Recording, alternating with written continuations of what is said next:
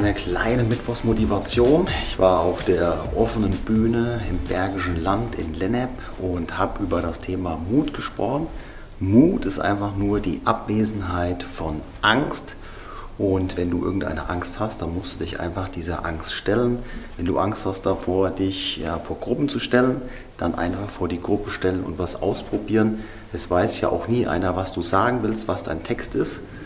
Das heißt, du kannst dich auch gar nicht irgendwie blamieren, weil manchmal ist das ja einfach die Angst, die wir haben, dann rauszugehen. Oder wenn du Angst hast vor der Höhe, dann einfach der Höhe stellen.